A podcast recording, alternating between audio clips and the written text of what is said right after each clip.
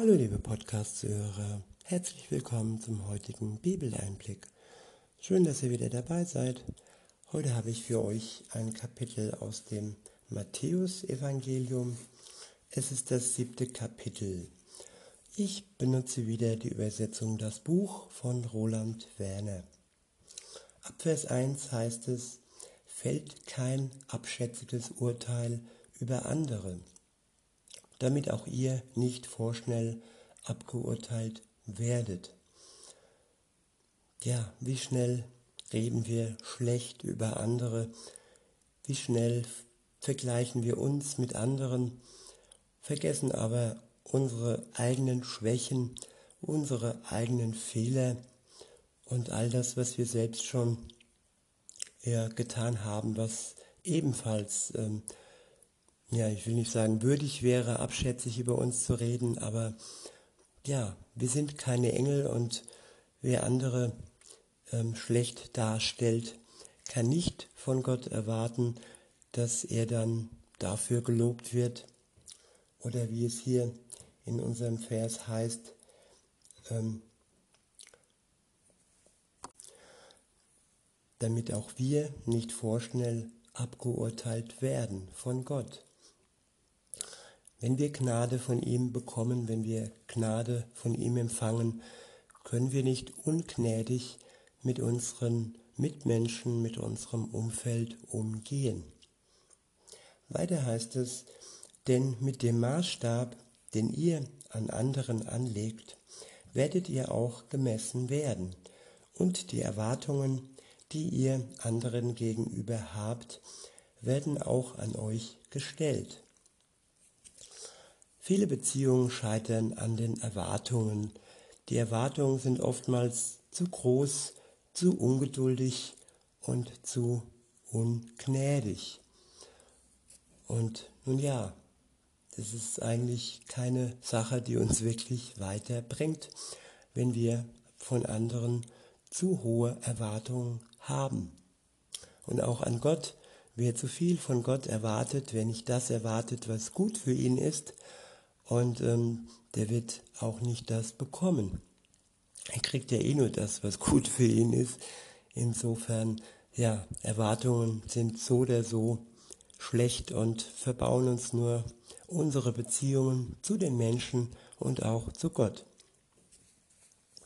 Weiter heißt es, warum starrst du auf den winzigen Splitter im Auge deines Mitmenschen und nimmst gleichzeitig das dicke Brett nicht wahr, das dir den Blick auf die Wirklichkeit und auf dich selbst vollkommen verstellt.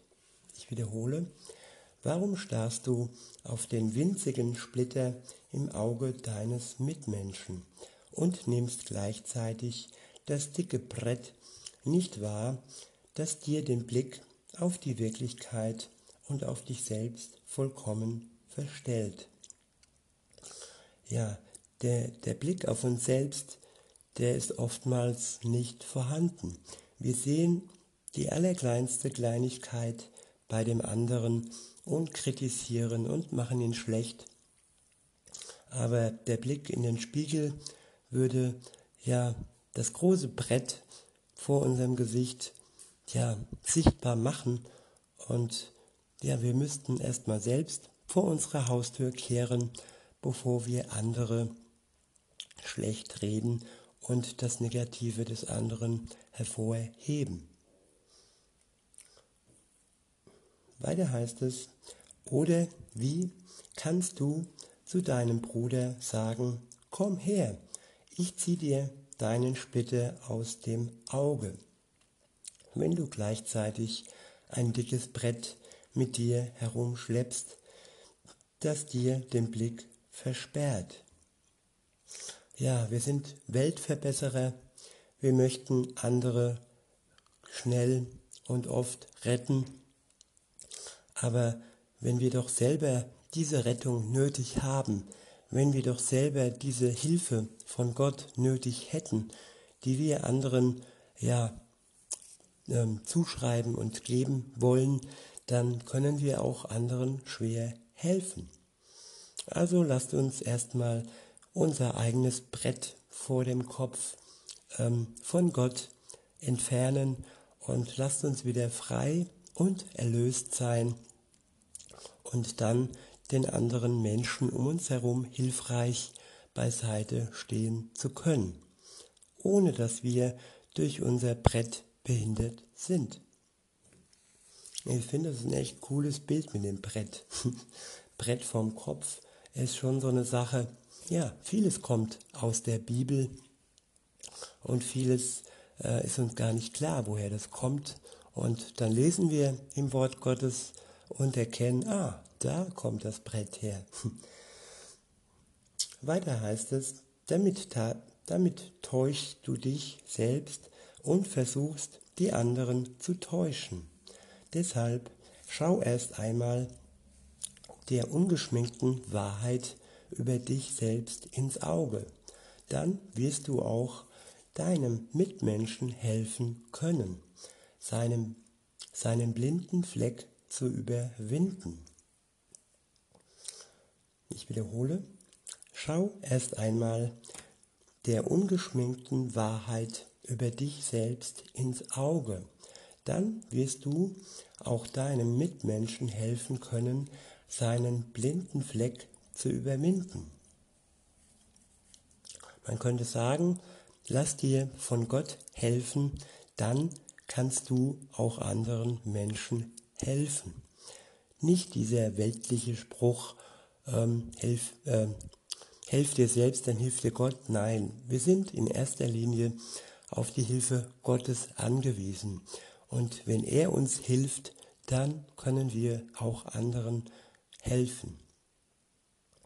Weiter heißt es in Vers 6, ich warne euch, werft die kostbaren Geschenke, die Gott euch gegeben hat, nicht den Hunden hin und werft auch nicht die Perlen, die er euch anvertraut hat, vor die Schweine. Das Sprichwort bei uns heißt, die Perlen vor die Säue werfen. Weiter heißt es, denn die, denn die trampeln sowieso nur darauf herum und am Ende drehen sie sich noch um, greifen euch an und zerfleischen euch. Der nächste Abschnitt ist überschri überschrieben mit Gebet und Antwort. Ab Vers 7 heißt es, bittet Gott und er wird euch beschenken. Ich wiederhole, bittet Gott und er wird euch beschenken.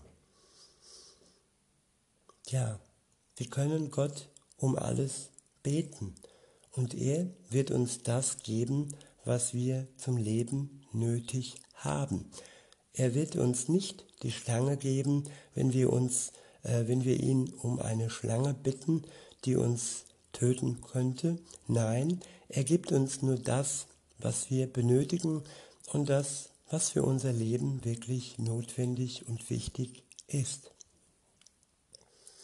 Weiter heißt, heißt es, sucht und ihr werdet euch finden lassen. Ich wiederhole, sucht und er wird euch finden lassen. Also wenn wir Gott suchen, dann wird er sich von uns finden lassen. Es ist immer zuallererst eine Aktion von uns nötig. Im ersten Teil des Verses war es das Bitten. Wir bitten Gott und er wird uns beschenken. Wir suchen Gott und er wird sich finden lassen. Er wird sich von von uns finden lassen. Und der letzte Teil heißt, klopft an und Gott wird euch seine Türen öffnen. Ja, oftmals im Leben haben wir den Eindruck oder ist es auch so, dass Türen verschlossen sind. Das kann sein, dass wir arbeitslos sind und keine offene Tür, kein Weg sehen, wo wir weiter wo wir weitergehen können. Das kann sein, dass wir verlassen wurden und dann vor verschlossenen Türen stehen. Und auch hier ist unsere Aktion erforderlich. Es heißt, klopft an und Gott wird euch seine Türen öffnen. Ich finde, das ist auch schwer verknüpft mit dem ersten Teil, wo es heißt, bittet und er wird uns beschenken. Und wenn wir ihn darum bitten, dass er uns neue Türen öffnet, dann ist das eng miteinander verknüpft. Also bitten und klopfen ist ähnlich, aber im Klopfen steckt vielleicht noch ein bisschen mehr Schritte, dass man Schritte unternimmt und ähm, Klopfen ist ja was Tatkräftiges und ähm, weniger etwas, was man nur mit dem Mund tut. jo, in Vers 8 heißt es, es stimmt, jeder, der bittet, wird beschenkt werden. Jeder, der sucht, wird finden. Und jeder, der bei Gott anklopft, erfährt, dass er ihm die Tür öffnet. Und das sind Zusagen, Verheißungen Gottes. Das sind Versprechen, die er uns macht und worauf wir uns verlassen können. Auf Gott ist Verlass wie sonst auf niemand in der Welt. Ich wiederhole nochmal. Es stimmt, jeder, der bittet, wird beschenkt werden. Jeder, der sucht, wird finden. Und jeder, der bei Gott anklopft, erfährt, dass er ihm die Tür öffnet. Weiter heißt es, stellt euch einmal vor, dein eigenes Kind bittet dich um Brot. Gibt es einen unter euch, der ihm stattdessen einen Stein andreht? Oder dein Kind bittet dich um ein Stück Fisch. Würdest du ihm eine Schlange vorsetzen? Ihr Menschen seid ja von Bosheit geprägt, dennoch seid ihr in der Lage, für eure eigenen Kinder zu sorgen und ihnen Gutes zu tun. Um wie viel mehr wird euer Vater, der über allem thront, denen wirklich gute Dinge schenken, die ihn darum bitten. Ja, das Bitten ist ein wichtiger Bestandteil im Leben. Wir müssen früh lernen, um etwas zu bitten. Und wenn wir bitten, dann werden wir empfangen. Der nächste Abschnitt ist überschrieben mit Gottes Willen tun. Ab Vers 12 heißt es, all das, was ihr von anderen erwartet, solltet ihr ihnen gegenüber also auch tun. Wenn ihr euch so verhaltet, dann erfüllt ihr damit das, was im Buch des Gesetzes Gottes festgelegt ist und was die Propheten, die Botschafter Gottes immer wieder in Erinnerung gerufen haben. Es gibt viele Zusammenfassungen des Wort Gottes, des, des Willen Gottes.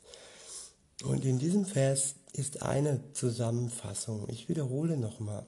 All das, was ihr von anderen erwartet, solltet ihr ihnen gegenüber also auch tun. Wenn ihr euch so verhaltet, dann erfüllt ihr damit das, was im Buch des Gesetzes Gottes festgelegt ist und was die Propheten, die Botschafter Gottes, immer wieder in Erinnerung gerufen haben. Das, was wir erwarten, sollten wir selber bereit sein zu tun. Und wenn wir es tun und nicht bekommen, dann sollten wir trotz allem ja, es Gott überlassen, dass er uns belohnt, dass er uns beschenkt und nicht die Person, die wir beschenkt haben, der wir das gegeben haben, was wir von ihr erwarten. Weiter heißt es, sucht nicht den einfachen und bequemen Weg, sondern tretet durch die enge Tür ein. Es stimmt schon, es gibt eine sehr, ein sehr breites Tor, durch das man einfach hindurchschreiten kann. Und es gibt einen breiten Weg, der keine Widerstände bietet. Und doch führt er zum Verderben, weit weg von Gott. Sehr viele Menschen haben dieses Tor gewählt und bewegen sich auf diesem breiten Weg. Doch die Tür ist eng und der Weg ist schmal, der zum wahren Leben führt. Wie wenige sind es, die ihn finden. Ja, viele Menschen machen es sich einfach. Viele Menschen gehen da, wo die Masse läuft und die wenigsten Menschen suchen die Wahrheit, suchen den Weg der Wahrheit, der vielleicht beschwerlich ist, aber der zu Gott ins Paradies und der ins ewige Leben führt. Der breite Weg und das breite Tor beschert dir vielleicht ein angenehmes Leben, aber es beschert dir eine schreckliche ja, und ewige Verdammnis. Und wir sollten immer die Ewigkeit im Blick behalten und nicht nur die kurze Zeit, die uns hier auf der Welt geschenkt wurde. Weiter heißt es, Seid vorsichtig, denn falsche Propheten wollen euch verführen. Sie sehen äußerlich ganz harmlos aus, wie Schäfchen auf der Weide, doch in Wirklichkeit sind sie lebensgefährlich. Sie sind wie Wölfe, die darauf lauern, ihre hilflosen Opfer zu zerreißen. Wie könnt ihr sie erkennen? Achtet auf die Frucht ihres Handelns auf das, was aus ihrem Leben herauskommt. Denn von einem vertrockneten, dornigen Strauch kann man keine schmackhaften Weintrauben ernten. Genauso wenig ist es zu erwarten, dass an einem Distelstrauch saftige Feigen wachsen. wachsen. Ja, ein nützlicher Baum bringt verwertbare Früchte hervor aber auf einem unnützen Baum wächst nur ungenießbare Frucht. Ein guter Baum kann keine unnützen Früchte hervorbringen und genauso wenig wachsen an einem kaputten Baum genießbare Früchte. Jeder Baum, der keine genießbaren Frucht, keine genießbare Frucht hervorbringt, wird schlussendlich abgehauen und in das Feuer geworfen. Das alles soll euch klar machen, ihr könnt die verführerischen Propheten erkennen, wenn ihr darauf achtet, was ihr Verhalten am Ende bewirkt. Ja, genau auf das achten, was die Menschen sagen, was die Menschen tun und ja, man kann Menschen durchschauen. Und besonders, wenn man sich von Gott die Weisheit dazu geben lässt. Es gibt viele Blender in der Welt, die uns Dinge vorheucheln, die uns vormachen, sie wären die besten Menschen und die uns verkaufen wollen, dass sie uns wirklich auf den wahren Pfad äh, bringen. Und ja, am Ende ist es nur der breite Pfad, der Pfad und das Tor, das ins Verderben führt. Und deshalb ist es immer wichtig, dass man Menschen durchschaut und dass man sich von Gott ähm, diese Weisheit schenken lässt. Weiter heißt es, längst nicht alle, die mich mit feierlichen Worten anrufen und Herr, Herr sagten, werden Anteil haben an der neuen Wirklichkeit Gottes. Aber wer den Willen meines Vaters, der über allem thront, wirklich tut, der wird erleben, wie Gottes gute Herrschaft anbricht. Ja, wenn ich in einer Beziehung mit jemand bin, dann möcht, möchte ich seinen Willen erfüllen. Dann möchte ich tun, da möchte ich das tun, was ihm gefällt und was ihm erfreut und was seinem Plan entspricht. Und so ist es auch bei Gott. Wenn wir seinen Willen erfüllen, dann werden wir Gottes gute Herrschaft erleben, wenn sie anbricht. Dann werden wir dabei sein an dem großen Gottestag, der da kommen wird, und wir werden Gott von Auge, von Angesicht zu Angesicht sehen. Und das nicht zur Verdammnis, sondern zur Freude und zur ewigen ja, Glückseligkeit. Weiter heißt es, an dem Tag werden viele zu mir sagen, Herr, Herr, wir haben doch großartige Dinge verkündet in deinem Namen, ja sogar prophetisch geredet. Wir haben doch die zerstörerischen Geister vertrieben in deinem Namen. Wir haben doch kraftvolle Wunder bewirkt in deinem Namen. Doch dann werde ich ihnen feierlich erklären, ich kenne euch überhaupt nicht. Ihr und ich, wir hatten noch nie etwas miteinander zu tun.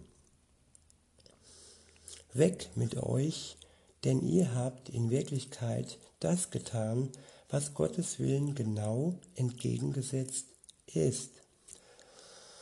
Ja, es ist wichtig, dass wir eine Beziehung mit Gott eingehen, dass wir Gott kennen und dass wir nicht nur über Gott reden und dass wir nicht nur in seinem Namen Dinge tun, sondern dass wir mit ihm in Verbindung leben, sodass am Ende der Zeit wirklich auch ein, eine Bekanntschaft, nicht nur eine Bekanntschaft, eine Sohnschaft, eine Tochterschaft vorhanden ist, wenn Jesus wiederkommt und wir wirklich zu ihm gehören werden.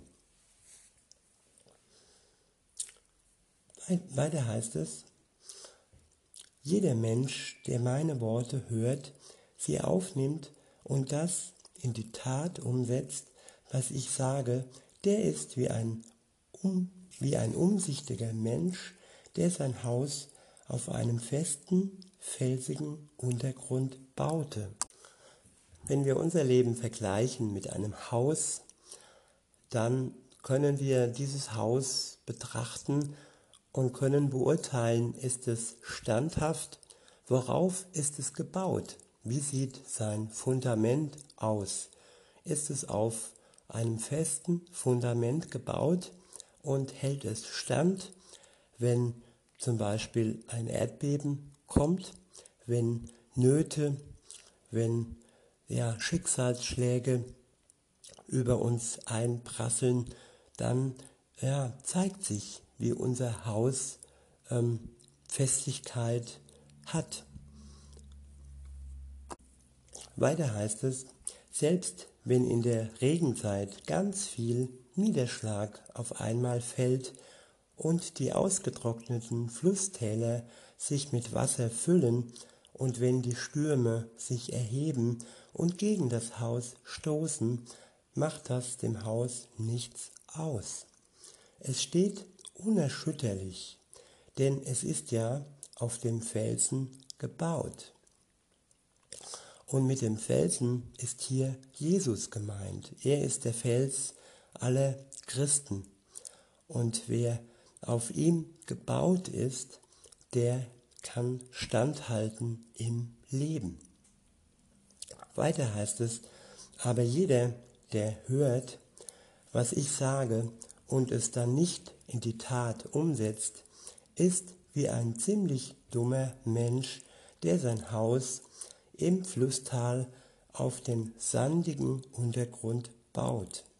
Wenn dann die Regenzeit kommt und mit ihr starke Regenfälle, wenn die Sturzbäche durch das Flusstal donnern und wenn die Sturmwinde gegen das Haus schlagen, fällt es zwangsläufig in sich zusammen. Kein Stein bleibt auf dem anderen. Ja, wie viele Häuser, wie viele Leben sind schon zusammengefallen, weil sie auf einem Untergrund gebaut wurden, weil sie auf einer Lebensstrategie gebaut wurden, die all den ähm, Krisen im Leben nicht standgehalten haben, weil Menschen weggefallen sind, Menschen gegangen sind, Menschen gestorben sind, Beziehungen zu Ende gegangen sind. Und wenn diese sandigen ähm, ja, Gegenstände, sag ich mal, für unser Leben dann wegfallen und wir darauf unser Leben gebaut haben, dann wird unser Leben in sich zusammenfallen. Wenn wir aber unser Leben auf Jesus bauen, dann wird es standhalten, egal was passiert. Weiter heißt es, als Jesus alles gesagt hatte, was er seinen Nachfolgern äh, einschärfen wollte, gab es eine heftige Reaktion.